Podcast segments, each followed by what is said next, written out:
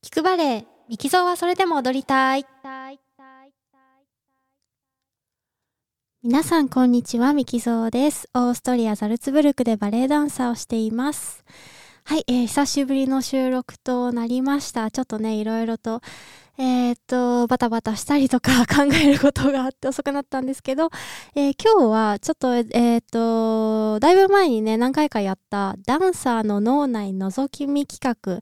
えーというのをやりたいと思います。普段私がどんなことを考えながら踊ってるかを、えー頑張って言語化して、えお伝えしたいと思いますので、よかったら最後まで聞いていってください。えっとですね、最近、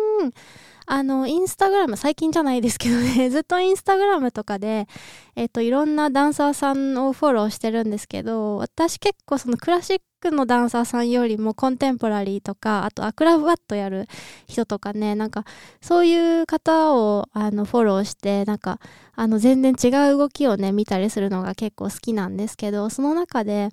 えっと、コンテンポラリーダンサーの先生で、えっと、特にこうフロアのテクニック、フロアのテクニックって言うと、その現代的な踊りの中で結構床をこうゴロゴロって転がったりとか、こう床技、寝技みたいのをやるのが結構あるんですけど、それ、そういうのを教えてらっしゃる先生がいらっしゃって、その先生がその結構その tips とかチュートリアルって言って、そのなんかそのダンスの時のコツとかをいろいろ載せてくれてるんですけど、その中で一個そのビデオを作ってらっしゃって、こう床のこういろんなシークエンス、いろんいろんなそのダンスの小さい振り付けをやりながら、こう床を、えっ、と、なんだろう、ピザの ピザ生地のあの焼く前のですよ。焼く前のあのこねる時のピザ生地だと思って、それをこう体でこう押して、すごいこういい生地を作るようなつもりで、こう床に体をこう触れさせていくというか、体で床をこう押していくピザ生地だと思って、で、いう風に言ってて、で、その後、もう一個は、その床技をするときに、こう床に触れてるその面積というかを、こう1インチでもこう広げるというか、1インチでも広く床に触れるような、そんなイメージで、こう、なんか床に広がっていくっていうことを、その、えっ、と、リールですね、ちっちゃいビデオにまとめて、その先生がおっしゃってたんですね。で、この投稿を見たときに、あ、これバレエでも一緒じゃないかなっていうふうに思ったんですね。っていうのは、あの、クラシックバレエってよくこう引き上げるっていう言葉がすごく使われていて、こうお腹をこう上に引き上げる、こう、バレエ独特の浮遊感を出すために、こう、体幹を使って、こう常に体がこう上に上がってる状態を保って踊るっていうのが結構基本的な踊り方というか姿勢の保ち方として言われてる、一般に広く言われてることなんですけども、なんかそれを意識しすぎると、なんか最近自分の中で、なんかこうアップアップしちゃってるっていうか、あの、上に上にを意識するばっかりに、すごい余計な力が入って、なんか、あれうまいこと踊れないなで、上意識してる割にはなんかうまいこと体幹使えないなっていう感じがしたので、逆に下を意識してみようと思って、うんと、その日から、あの、まあ、バレエって、こう、床技ってあんまりないので、こう、常に床についてる部分は足先だけだったりするんですけど、この足の裏で、それこそ床がピザ生地だと思って、それをこう、グッグッとこう、押してあげるイメージで踊ると、そうするともちろん立ってる状態の時、止まってる状態の時は、そのピザ生地をこう、ムニューって押してるような状態になるんですけど、こう、体重移動するような動きになった時に、えっと、人ってその、例えば A 地点から B 地点に向かうときに、えっと、踊りの中でなんですけど、A 地点から B 地点にこう体重移動するような振り付けがあるとすると、こう、その行き先、B 地点の方ばっかり意識しがちなんですけど、その床がピザ生地でそれでこう全体をこう体で押すってなると、その始まりの地点、だから B に行く前の A の地点をこうグッて押すことができる。これわかりますかね？始まりの地点に意識を持っていけるので、えっ、と、先に先に考えちゃう、先のことばっかり考えちゃうと、例えば前にピケアラベスクするとか、こう、例えば、えっ、と、A 地点から B 地点にこう足をこうポンと蹴って移動するみたいな振りの時に、ついその行った先の形ばっかり B 地点での形ばっかり考えてしまって A 地点の動きというかこう床を押す力押すことだったりだとかその準備がすごいおろそかになってしまうんですね。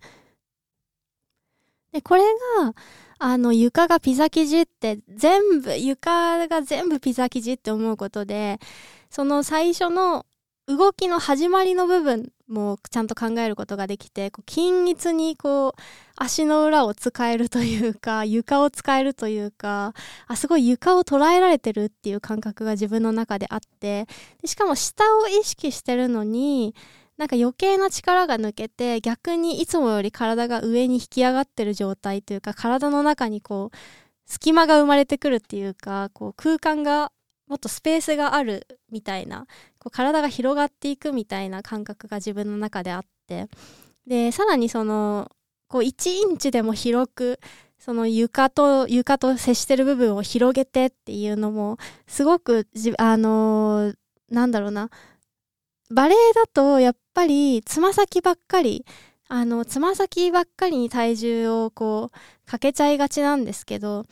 これをやっぱりこう足の裏全体であの床をつかもうとするので1インチでも広くって思うとそうするとやっぱりこう足元がすごくね安定する感じがしました。この今までの説明でちゃんと伝わってるかどうかすごい不安なんですけどでも例えばこれって多分バレエだけじゃなくてヨガとか体操とかでもそうで例えばこう肩幅に足を開いてこう立ってもらって何も考えないで上半身をこう右にグッとひねってどこまで上半身ひねれるかなっていう風に最初見てで次に戻一回戻体勢戻してもらってその今肩幅に広げて立ってる足の裏下があのピザ生地だと思ってそれをこうむにゅってその 両端で押してから押しながら上半身を右にひねってもらうと多分さっきよりもこうなんか背骨の間とかあばらの間とか背中側にすごくスペースができたような感覚があってさっきよりもこうひねりやすくなると思うんですけどどうですかね？なんかそういうイメージそういうイメージってどういうイメージ？がすごく自分がしてあこれは結構いいこと聞いたなっていう感じで最近はそうやって踊っています。あとやっぱりその手術してから膝がやっぱりね調子いい日もあるんですけどあんまり良くない日もあってあなんか引っかかる感じがするなとか硬い感じがするなっていうあの日もあるんですけどなんかそういう時にこの床のがピザ生地っていう、えー、とイメージプラスあとあの自分が手術したの前十字靭帯なんですけどこのあれですねこうバッテンに膝の関節の中にこうバッテンになってついてるあの人体なんですけどそれのバッテンをちゃんと自分の足の軸の 軸のというか軸のラインとちゃんと合わせるようにこのバッテンの真ん中のこうクロスしてるところが自分の足の軸よりこう左にそれたり右にそれたりしないようにちゃんとまあイメージ的には膝のこうお皿の真ん中部分がちゃんとこうすねのライン真ん中のライン通ってこう足の、ん、どこって言ったらいいのかな？足のちゃんとえっと人差し指と中指の間ぐらいですかね？のところのラインにちゃんと揃うみたいな。なんかそのバッテンがちゃんと自分の中でイメージできててそれがこう自分の足の軸からずれないように踊ると多分あの足のアライメント整うんでしょうね自分的にね。こう変なこうひねり方をしないとかなんか多分そういう風に自分が動けるんだと思うんですけど最近はそのバッテンを膝のバッテンをちゃんとこう真ん中の軸に揃えるっていうのを意識しながら踊ってます。あなんか多分伝わらないような話を10分もしてしまいましたがいいですよね自分の記録用に撮ってるからいいやいいや たまにはこういう回も、えー、いいでしょうということで最後まで聞いていただきありがとうございました。わかりにくかったらごめんなさい。またお会いしましょう。